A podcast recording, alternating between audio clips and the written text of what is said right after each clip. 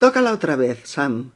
Frases famosas de películas en un juego para que sigáis practicando español divertido en 2019.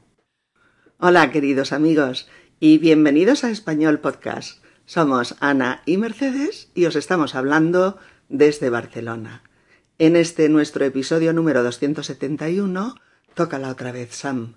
Revisamos unas cuantas frases famosas de películas, idem, muy famosas, que han traspasado fronteras para ser muy populares y conocidas en muchos países y además en diversos idiomas.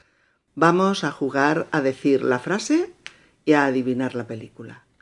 Venga, queridas amigas y queridos amigos, vamos a estrenar el nuevo año con otro juego para seguir pensando en español, seguir ampliando nuestro vocabulario y seguir ganando fluidez para progresar y perfeccionar nuestra comunicación en este hermoso idioma. Vamos allá. Hello, dear friends, and welcome to Spanish Podcast. We are Ana and Mercedes speaking to you from Barcelona. In our 271st episode, Play It Again, Sam, we check a few famous quotes from very famous movies movies that have crossed borders to be very popular and known in many countries and in different languages. Let's play to say the phrase and guess a movie. Bueno, Mercedes, a ver si adivinas esta película. Es una película de finales de los años 50 que se hizo muy famosa y a día de hoy se ha vuelto todo un clásico.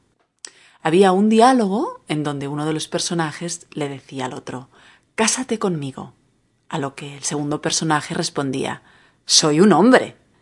Y el primer personaje le contestaba Bueno, nadie es perfecto. ¿Qué te parece? Bueno, las tres frases no, no, no las he reconocido, pero la tercera es muy famosa, la de bueno, nadie es perfecto. Mm, lo que no me acuerdo es del título en este momento. Pues es de la película Con faldas y a lo loco. Claro, ¿cómo he podido olvidarme? Así se tituló en español. Some Like It Hot en inglés. Una comedia de 1959 dirigida por Billy Wilder y protagonizada por Marilyn Monroe, Jack Lemmon y Tony Curtis. Ah, y el argumento es aquel de los músicos. No recuerdo. Exactamente, son dos músicos testigos de la masacre de San Valentín y que se disfrazan de mujer para huir de la mafia. Ah, sí, increíble, Jack Lemmon y Tony Curtis disfrazados de mujeres, mm. maquillados de mujeres, muy divertidas. En el tren durmiendo con todas las mujeres. Exacto. La frase se la dice, la frase de nadie es perfecto se la dice Joe Brown a Jack Lemmon al final de la película al enterarse de que es un hombre tras haberle propuesto matrimonio. Ese nadie es perfecto, al menos en español, es una de las frases más populares. Vale. Mm, bueno, esta próxima yo, la verdad es que cuando estábamos haciendo el, episodio no, no estaba muy segura de si se conocía igual en todos los países. Pero bueno, la frase es la siguiente. No me siento las piernas. Esto es un infierno. Y hay que decirlo con una especie de voz así, así un poco rara. ¿Te suena de algo, Ana? Pues sí me suena, sí. Pero voy a dejar que nuestros amigos oyentes adivinen de qué película se trata. Venga, pensad un momento. No me siento las piernas. Esto es un infierno. Bueno, os lo digo, para los que no la hayáis visto. Es la película Rambo, una popular serie de películas de acción guerrera que estuvieron protagonizadas por Sylvester Stallone. La saga consta, mm, si no me equivoco, de cuatro películas, y la acción se desarrolla en los escenarios de guerra pues, del Vietnam. Y esta frase se atribuye a eh, la famosa saga del personaje Rambo, eh, pero, fijaos, eh, lo que pone en todas las, las webs que tratan especializadas en películas, es que esta frase donde aparece es en El Cazador, en The Deep Hunter, película de Michael Cimino y que fue protagonizada por Robert De Niro. Pero la historia es que parece ser que un humorista se la atribuyó al personaje de Rambo, poniendo una voz muy especial, muy a lo Rambo, ¿no? Y finalmente todo el mundo creyó que la decía el personaje en alguna de las, de las entregas.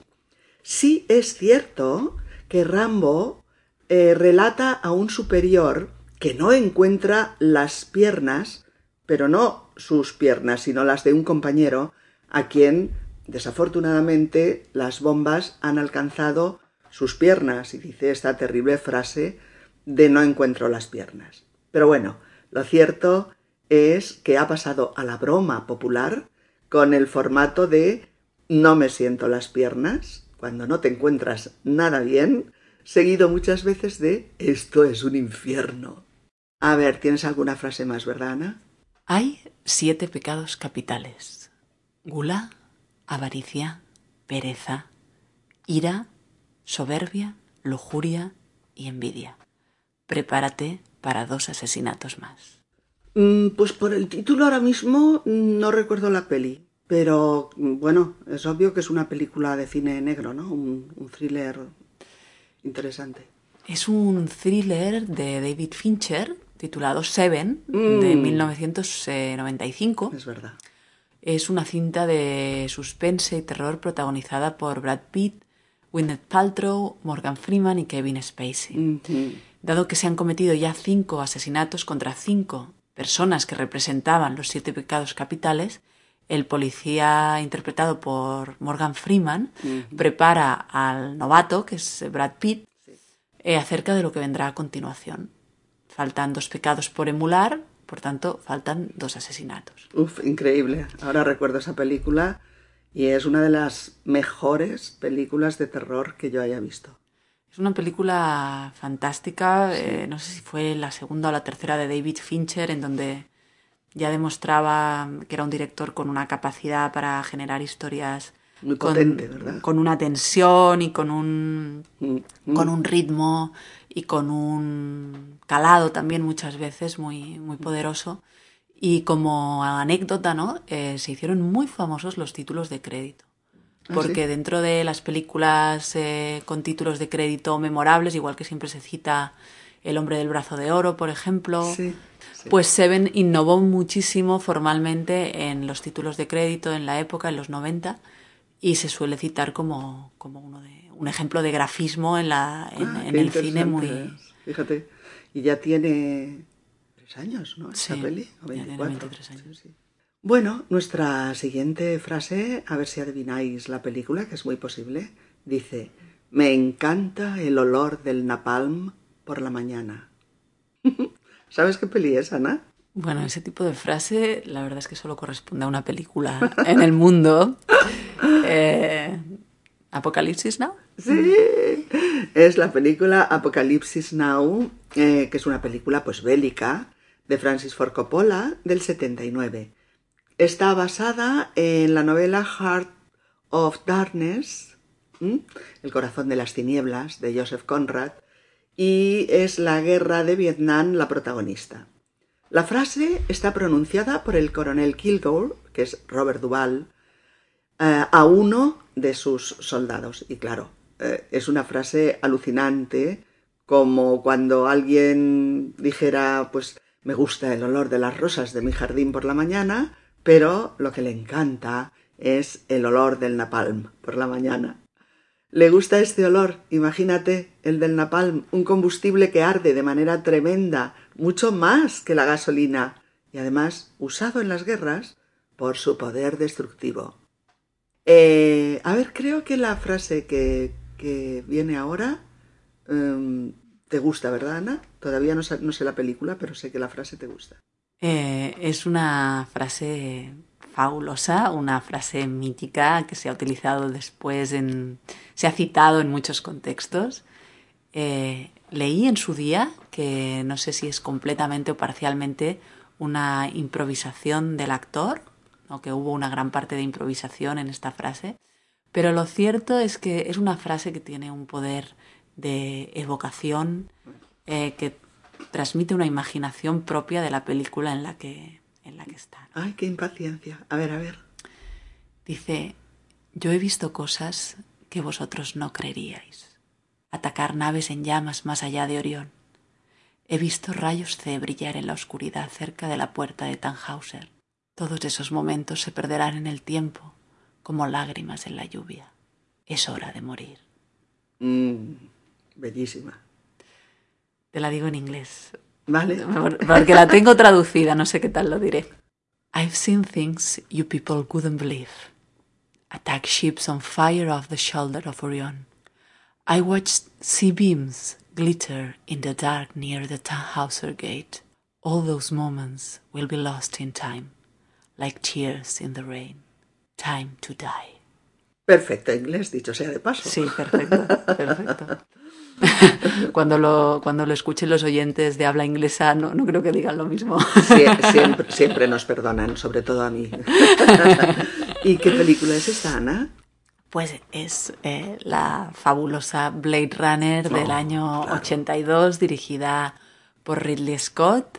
Eh, un film de ciencia ficción con aires de thriller, de neo-noir. eh, bueno, una especie de distopía eh, retrofuturista mm, llena de, de referencias a mitos, a, a culturas pasadas, ¿no? Hay una mezcla de referencias eh, muy grande y que hace, pero con una personalidad propia, ¿no? De hecho, toda la representación oriental del futuro ha influido en, en la ciencia ficción posterior, ¿no?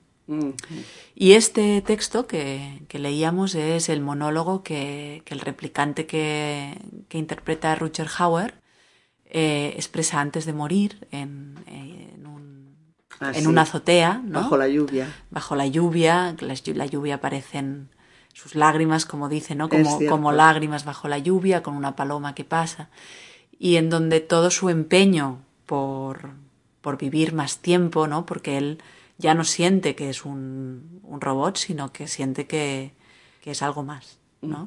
De eso trata la película, ¿no? Cercano de, a lo humano, ¿no? de la frontera entre de la frontera entre lo artificial y lo humano, ¿no? De, de dónde está el límite, ¿no? Sí. Y, y entonces en ese momento ve que ya no, no será posible, ¿no? Y, y hace este monólogo tan, tan hermoso. Bueno, nuestra próxima frase, eh, amigos, a ver si la reconocéis, es el artista miente para mostrar la verdad, el político para ocultarla. ¿Te suena, Ana?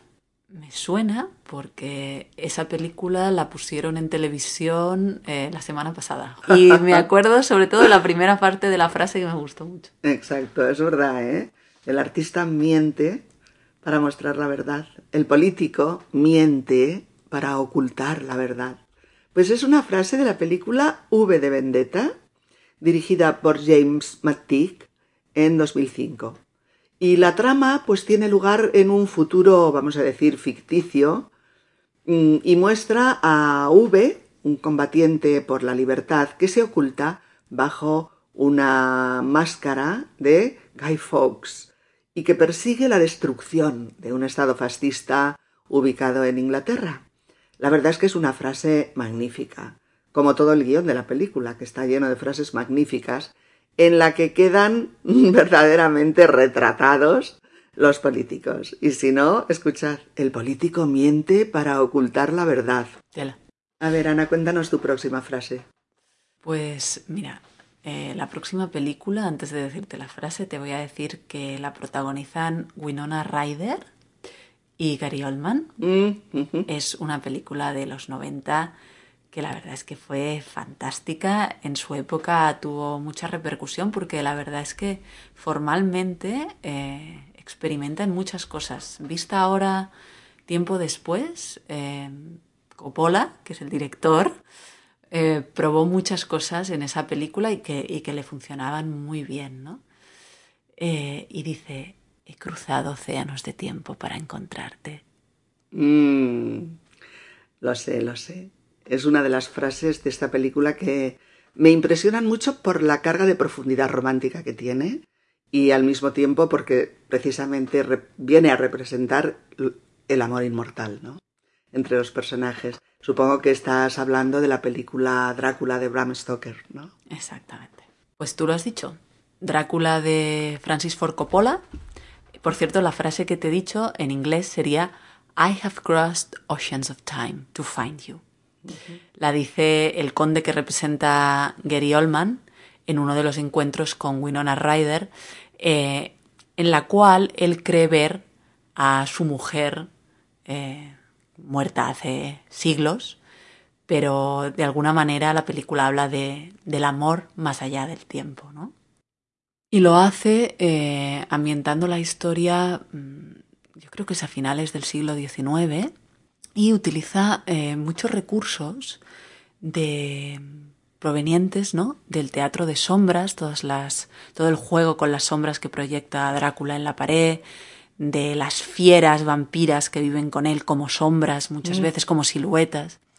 Y luego también trabaja muchísimo el tema de la fantasmagoría, eh, relacionado con el cine, por ejemplo, en esa famosísima escena en donde lleva a Winona Ryder a, una proyección de cine de las primeras, entonces debe ser finales del, del siglo XIX, y, y hay muchas apariciones, desapariciones, la entrada del lobo, ¿no? Ah, sí. De alguna manera el, el cine, ¿no? Siempre se ha comparado con, con, las, con la fantasmagoría, porque en realidad es una imagen, es algo que es intangible, ¿no? Es luz proyectada en una pantalla.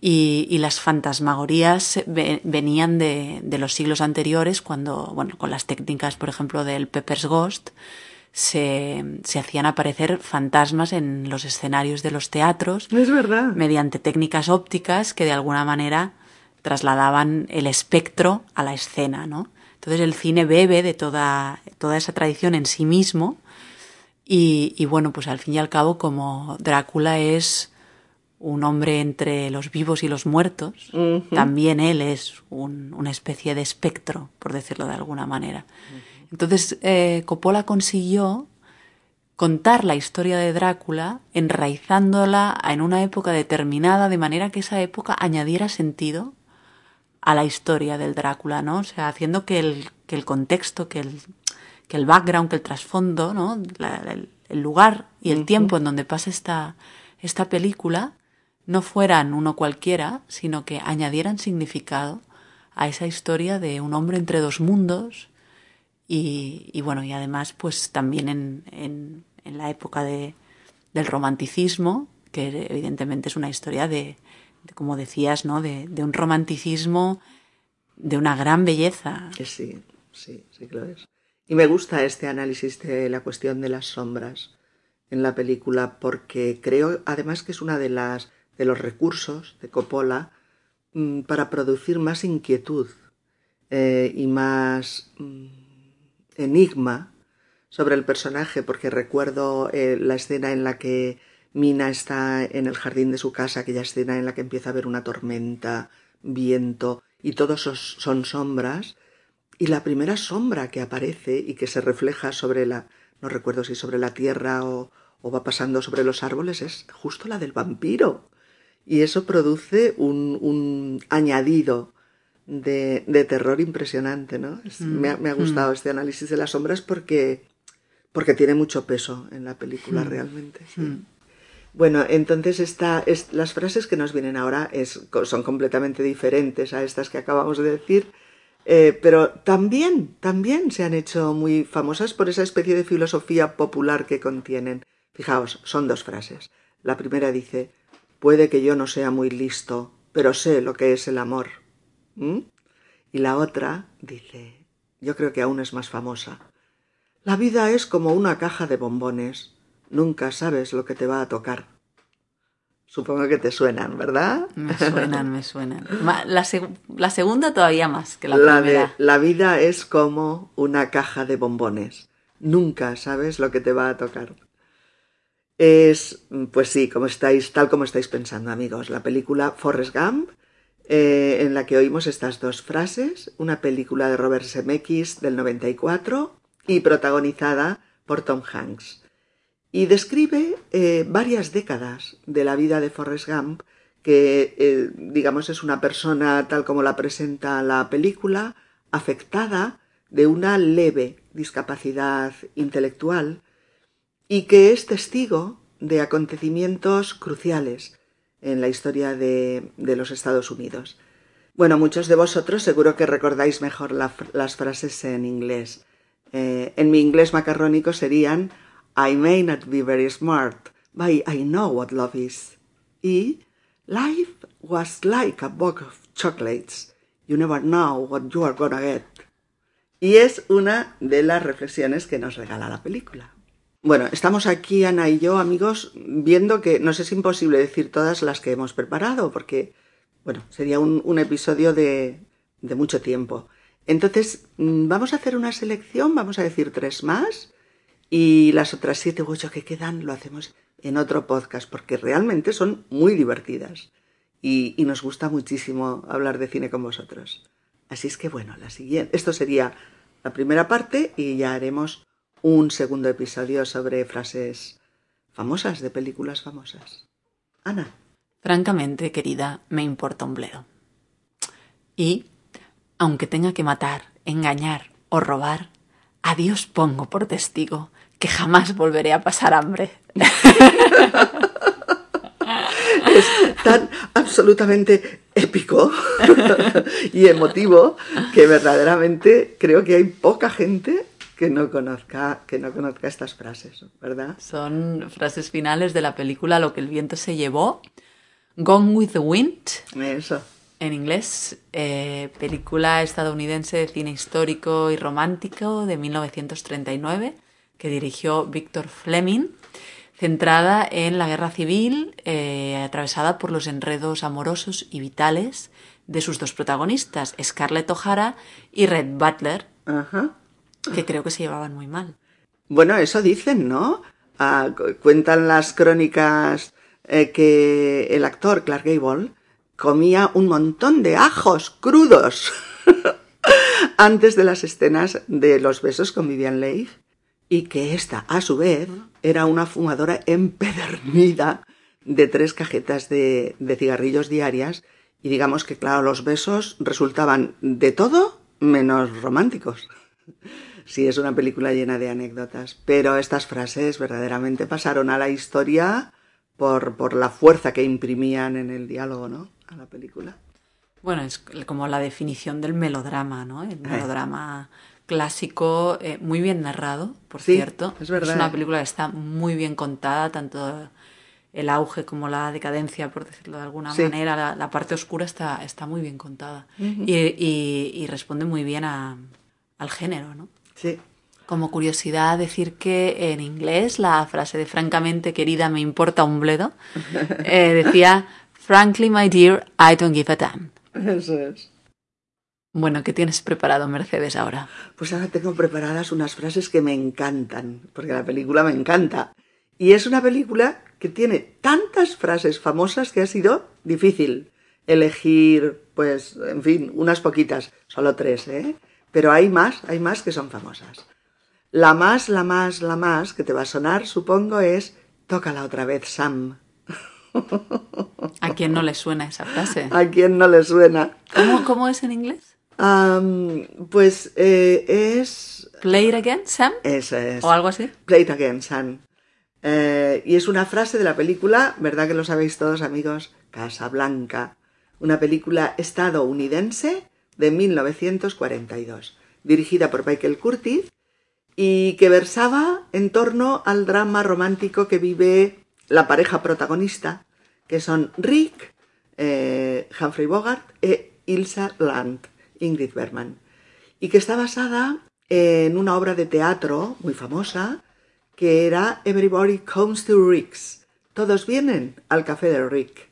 Este personaje Rick se debate a lo largo de la película entre hacer lo correcto, que es ayudar a su amada a escapar con su actual con su actual marido, bueno, escapar de los nazis, quiero decir, que controlan también Casablanca, eh, ayudarles pues dándoles los salvoconductos que les lleven a Lisboa y de allí pues a la libertad.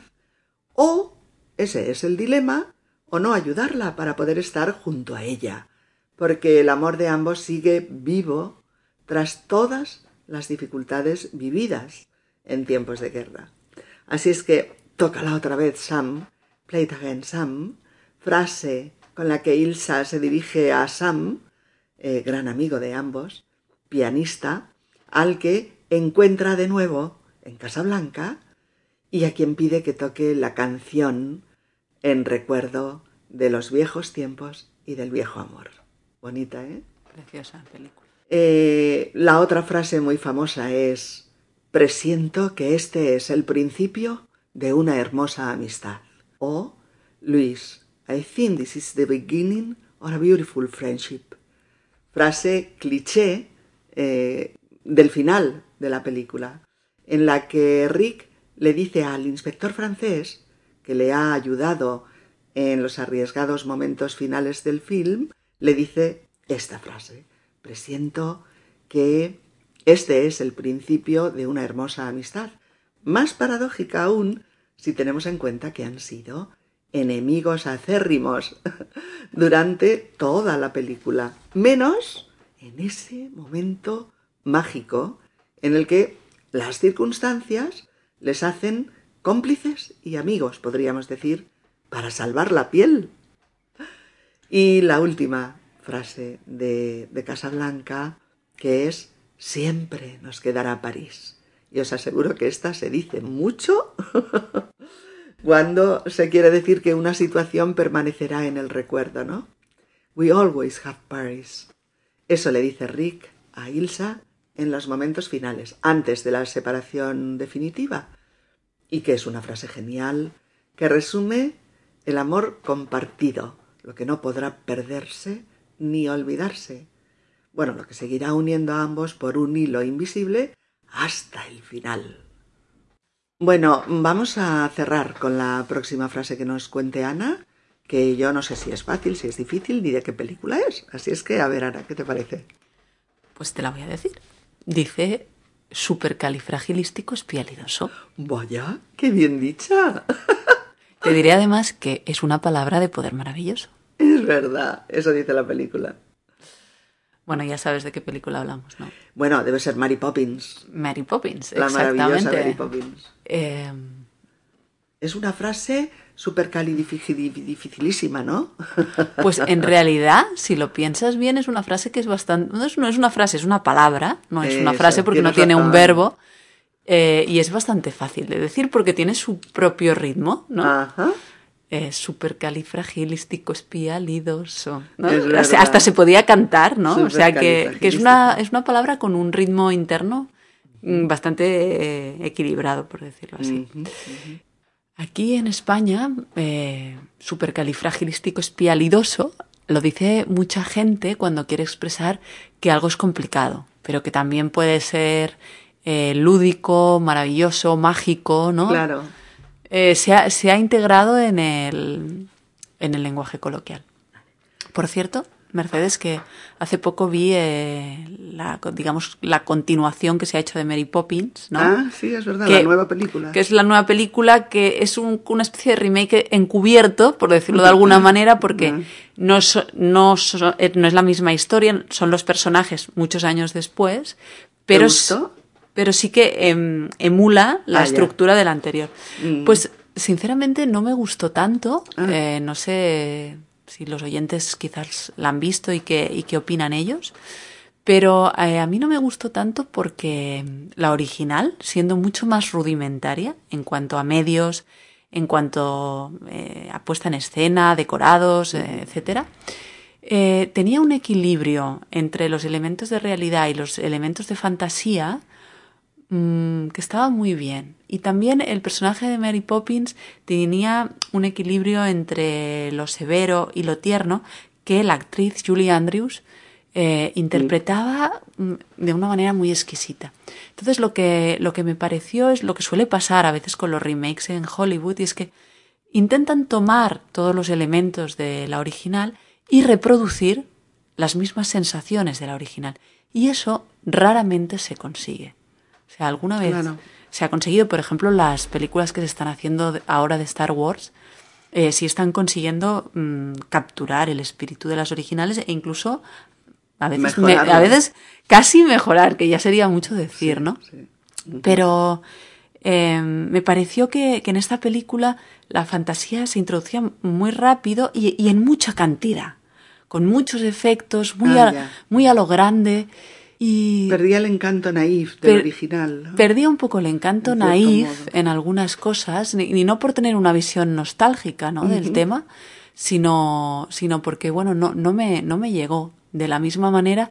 Y mirad que eso, ¿no? Que Mary Poppins hoy en día la ves y, y hay muchas cosas que son de cartón pre- piedra, ¿no? Sí. Los, algunos trucos son los trucos que hacía Méliès Sí, sí. para conseguir que las cosas vuelvan a meterse en los cajones. o- Ah, vale. pero a veces, ¿no? Las cosas un poco más rudimentarias, más táctiles y eh, nos, nos vinculan un poco más con lo que estamos viendo, que, que a veces es como la, la grandiosidad de la puesta en escena, pero que pues el encanto es una cosa que es difícil de capturar y de tener. Sí, es verdad. Y ¿eh? más todavía de a Y veces de, depende de muchísimo emular. de ¿no? la mirada, ¿no? Del director. Pero te lo estaba comentando sobre todo por la banda sonora, ¿no? Porque la, la banda sonora de la película original es mm, increíblemente icónica y de hecho no está solo supercalifragilístico espialidoso, está la de con un poco de azúcar, esa píldora Oh, que os sí, dan, es fa- que ahora no me acuerdo, creo que no es la misma, la de chinchibirin, chinchibirin, chirin, Esa es chin, otra más. chi- esa es otra más. Sí. Es que Sí, hay cantidad de temas que han sido, Es mm, vamos, que han quedado Que han para la historia del cine y de la música de banda sonora. Es verdad.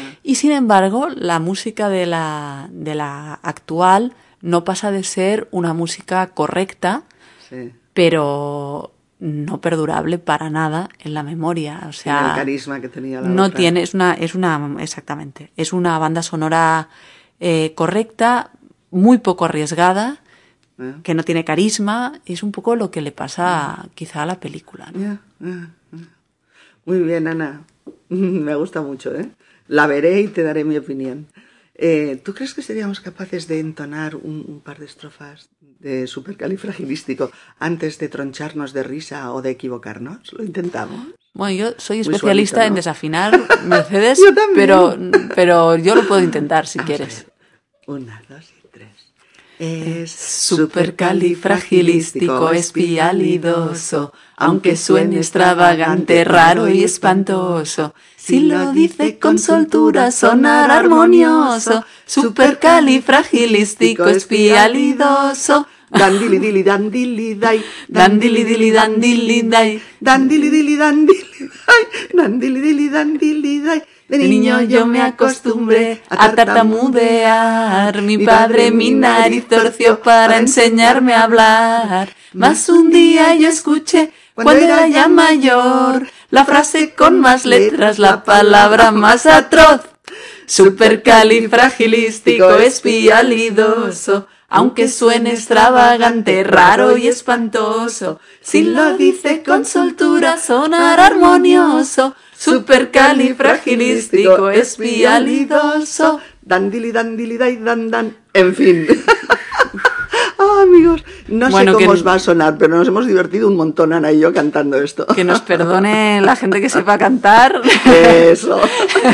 y además, mira, Ana, después de cantar esto, yo quiero volver a la niñez y tener una niñera mágica. Ah, no está fácil, no está fácil. Bueno, amigos, si este podcast os ha gustado y os ha resultado útil y os ayuda a progresar con vuestro español, podéis vosotros también ayudarnos a continuar con futuros podcasts haciendo una donación, donation, en la página de inicio del sitio web de Spanish Podcast, www.spanishpodcast.org, ORG, donde pone ayuda a mantener esta web, donar. Please help support my ongoing podcast by making a donation.